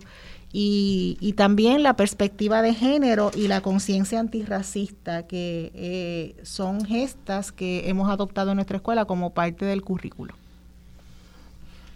Sí, a menos que haya, que haya otro radio escucha con, con preguntas o, comentarios, yo quisiera añadir algo. pero déjame repetir los números de teléfono, 787-292-1703 y 1704 y tenemos una llamada. Adelante. Habla Edgardo Prats. Eh, muchos saludos. Eh, saludos. Yo quería, Sí, sí, te estamos escuchando, Edgardo, adelante. Eh, quería formular esto, un planteamiento, ¿verdad? Que yo creo que también es freudiano, responde a esa educación liberadora de, de Freire, aunque Freire, ¿verdad? También se ocupó de la alfabetización esto, hoy en día, pues, existe un analfabetismo en Puerto Rico increíble, ¿ves? Y mucha gente que maneja tecnología y cree, glorifica eh, la revolución informática y cibernética, pues son una minoría y es una generación. Pero en términos reales, generales, el, el hombre y mujer de pueblo pequeño, pues tiene otras otras necesidades vitales.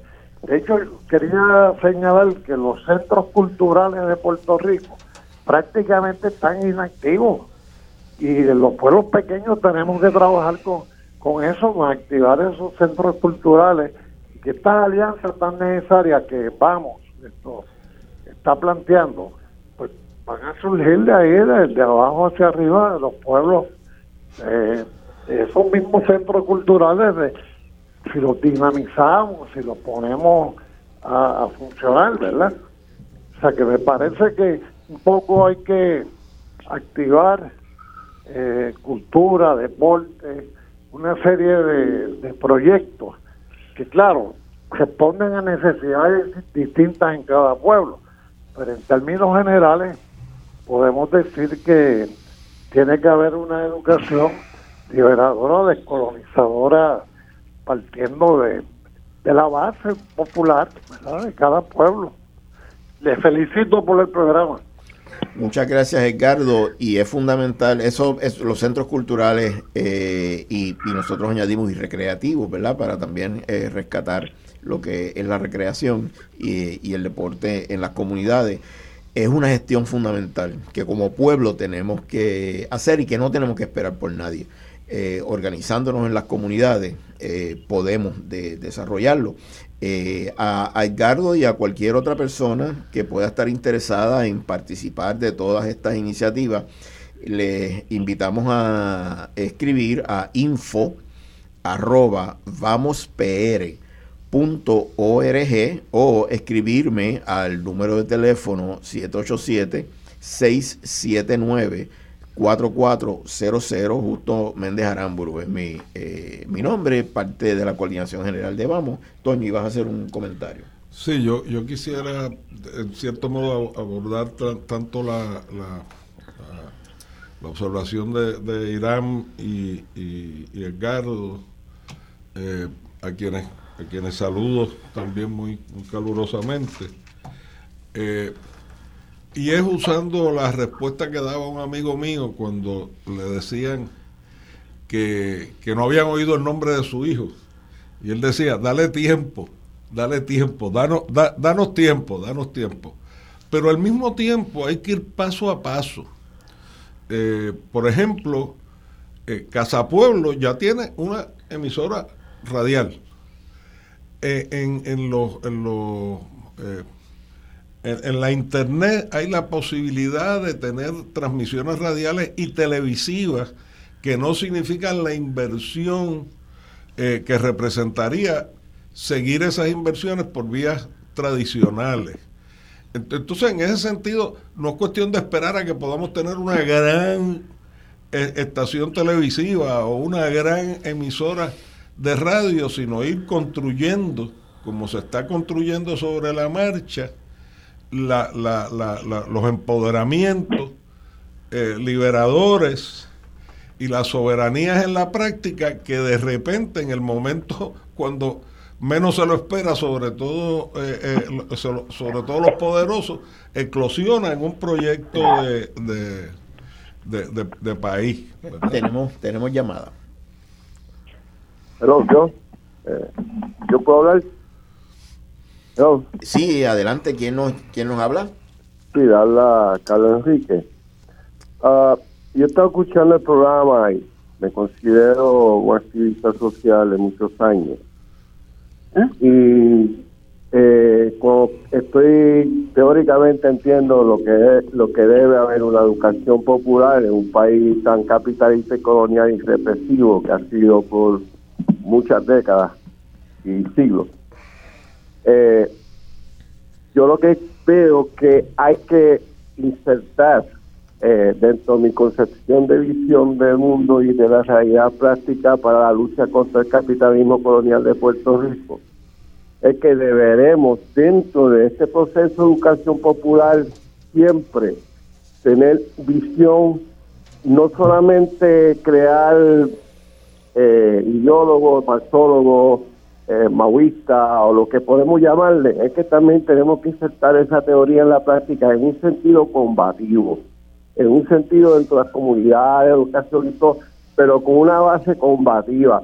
Eh, tenemos una hegemonía tenemos un neoliberalismo que está destruyendo la Universidad de Puerto Rico, que hay una criminalidad campante que están matando las mujeres, que hay una tercera parte de nuestros niños bajo nivel de pobreza, y entonces nos vamos educando si no estamos en la calle combatiendo, confrontando a un sistema represivo, pues no quedamos en nada dentro de una educación que podemos formar que es necesario pero sin tomar esa encuesta. Y no tener, no tener una visión que en la práctica pasada hemos cometido errores. Recuerda que si no, si no añadimos la inteligencia, cómo ha evitado que muchas cosas no se dan, la inteligencia imperial en este país. Que si no contamos con todo eso, pues quedamos dentro del ciclo teórico y dentro de unos conocimientos en las masas, pero sin esa verdadera práctica de confrontación directa. Yo lo que considero que se debe este, ampliar y desarrollar ya las organizaciones que existen, redoblar los estados y los esfuerzos para seguir combatiendo un sistema tan, tan poderoso, aunque decayendo. Gracias. Muchas, muchas gracias. Entendí que el nombre como Carlos. Eh, la, la, estrategia que, que vamos eh, desarrolla la nombramos educación, organización, movilización.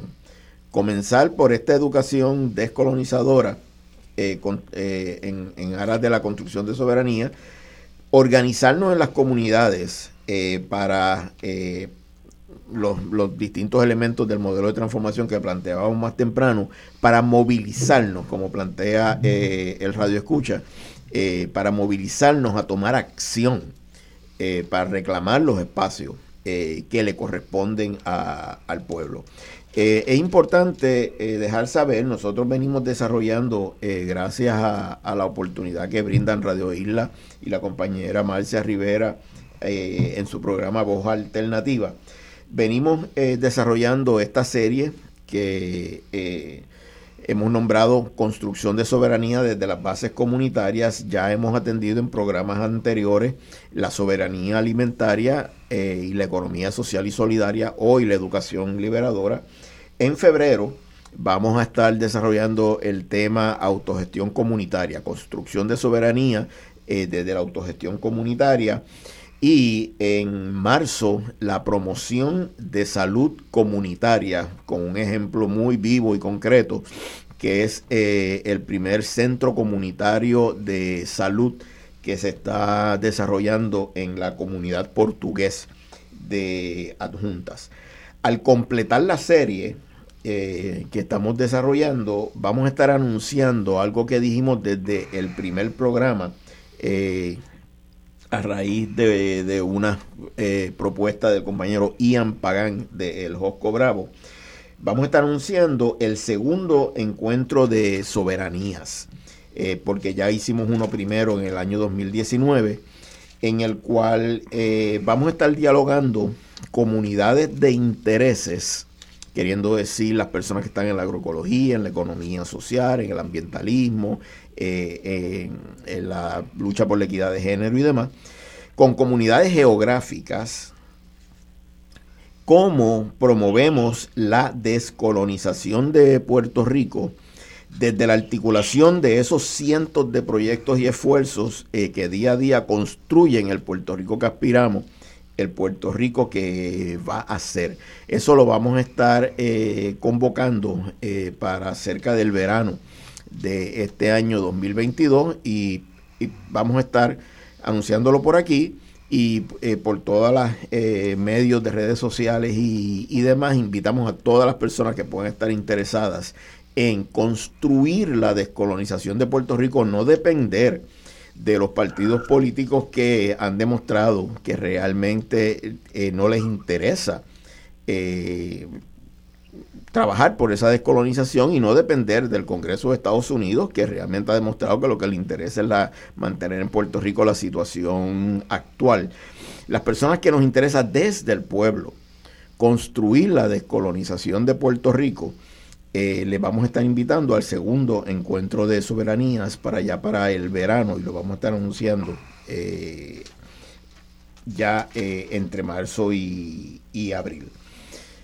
No sé si Liliana o Danilo tienen algún comentario adicional. Sí, quería comentar justo que ahí también, para lo que ha dicho el compañero Carlos, esa dimensión de cultivar en una especie de contrapunteo lo, lo local, ¿verdad? Lo profundo de, de nuestras situaciones locales y nuestras experiencias locales con experiencias internacionales, como lo es las experiencias de el apoyo de un movimiento de educación popular a los movimientos de transformación social, a las militancias en muchísimos desde desde el tema de Chile, el tema de Colombia, el tema eh, eh, de, de, Venezuela.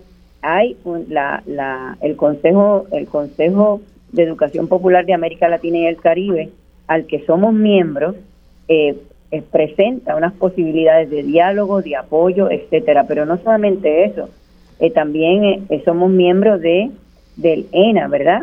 El encuentro de nuestra América. De nuestra América, que también son experiencias alternativas de educación que están convocadas por el tema de lo político, es decir, tanto Hostos como Freire planteaban que la educación es política y la política es educación y que para que no sea politiquería tiene que ser una política de educación y que para que tengamos un pueblo, un pueblo eh, consciente y soberano, tiene que haber personas con la capacidad de pensamiento y la capacidad de, eh, de, ser seres, seres libres. Así que este continuo contrapunteo de lo individual con lo colectivo, de lo local con lo internacional. Es para nosotros importante eh, porque es así que vamos a ir, no solamente que eventualmente tengamos quienes nos apoyen cuando la lucha sea eh, a nivel de, de, ejercer el poder desde el gobierno, sino que en el proceso vayamos aprendiendo. Así que eh, esa, esas dimensiones internacionales y también dentro de las experiencias emancipadoras que hay en los Estados Unidos, en Canadá y aún, ¿verdad?, en el mundo eurocéntrico, que sin considerarlo el centro de, del universo ni del conocimiento, pero sí también como fuente de experiencia.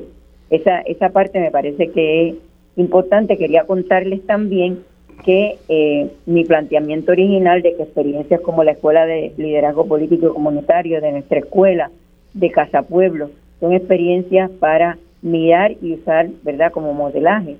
Eh, ahora la organización, hay una organización, ¿verdad?, sociana que se llama la Comisión Nacional Sociana, que del cual Casa Pueblo es miembro y una de las cosas que se está planteando, además de todos los proyectos que tiene Casa Pueblo, es tener proyectos de eh, grupos de lectura con los jóvenes de la comunidad de adjuntas.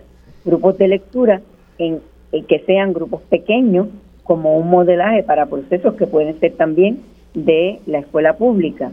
Y Casa Pueblo también ahora va a desarrollar coros, porque a través del canto se puede generar eh, solidaridad.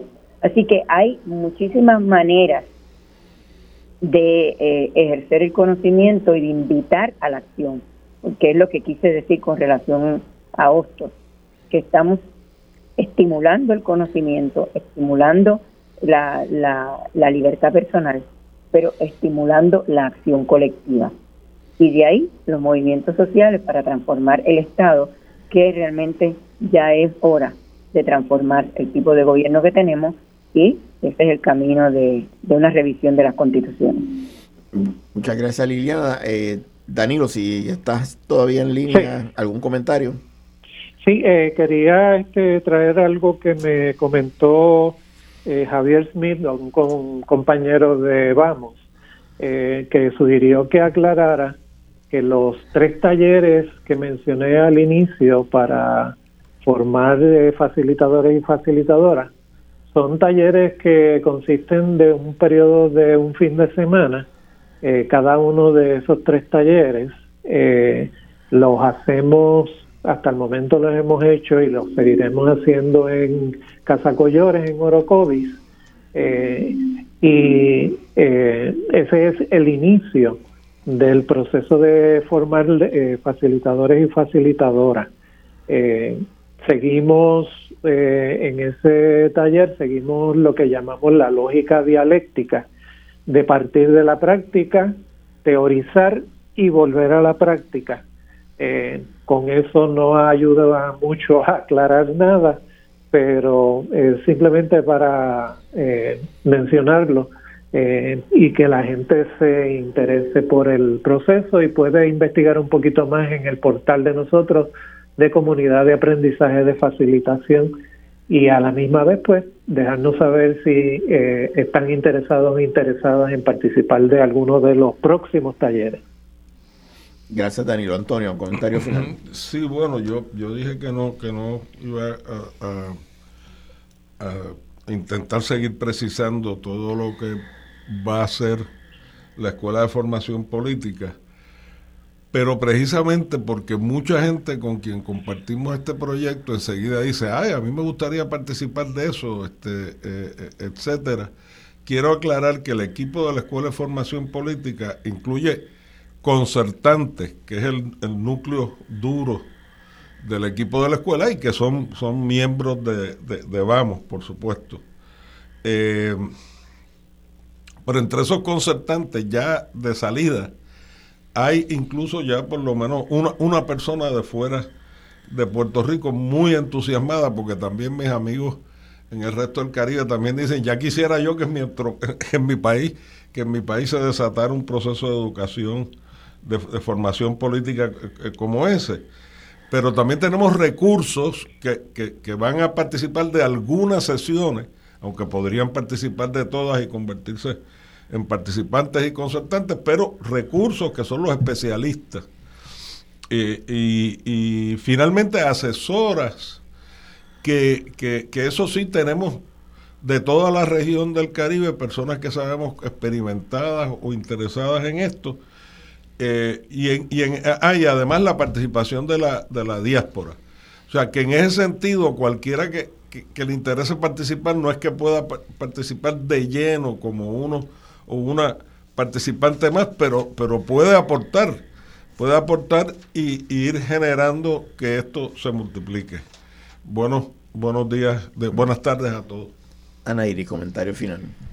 Cuando hablamos de educación liberadora, escucharnos resulta clave en este proceso para poder generar concertación que provoque cambios colectivos y, en mi caso precisamente eh, ha sido ese caminar colectivo eh, el que nos ha permitido desde nuestra escuela eh, apoyar y crear transformación en comunidades estigmatizadas del país a través de prácticas de genuina libertad descolonizadora. Así que quedamos a la orden en, nuestra escuela en, Caguas y en Loíza, agradecida de la oportunidad de diálogo de este espacio. Que como decía anteriormente, cualquier persona que le interese vincularse eh, o conocer más sobre todos los temas que hemos traído en el día de hoy, pueden escribir a info arroba vamospr.org.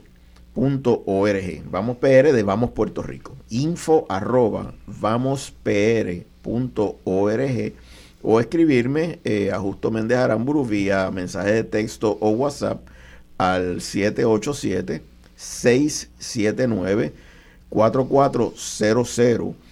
Eh, Ana Iris mencionó más temprano eh, algo que comentamos eh, con frecuencia. Para que podamos decir que existió un proceso de educación, tiene que haber un resultado que aporte un mejor mundo, un mejor estado de las cosas. Si eso no sucede, ahí no hubo educación. Si lo que se hizo fue reproducir el estado de desigualdad, de inequidad eh, existente, eso es lo que en Puerto Rico siempre se llamó instrucción. Eh, y es el proceso de domesticar eh, a la persona para que siga respondiendo a justificar esa opresión. Muchos pensadores, muchos sabios a lo largo de la historia nos han hablado de cómo las personas oprimidas eh, defendemos la opresión, defendemos a quien nos oprime. Eso termina cuando hay educación, por lo tanto, para que haya educación, tiene que ser liberadora. Aprovechamos este espacio para saludar y honrar a miles de maestras y maestros de las escuelas públicas de Puerto Rico que contra viento y marea hacen educación descolonizadora, educación liberadora. Eh, día a día nuestros respetos a nuestras maestras y maestros del sistema eh, de educación y de escuelas públicas de Puerto Rico. Y es todo por hoy. Les invitamos a sintonizar cada domingo de 11 de la mañana a 1 de la tarde, Voz Alternativa en Radio Isla. Muy buenas tardes.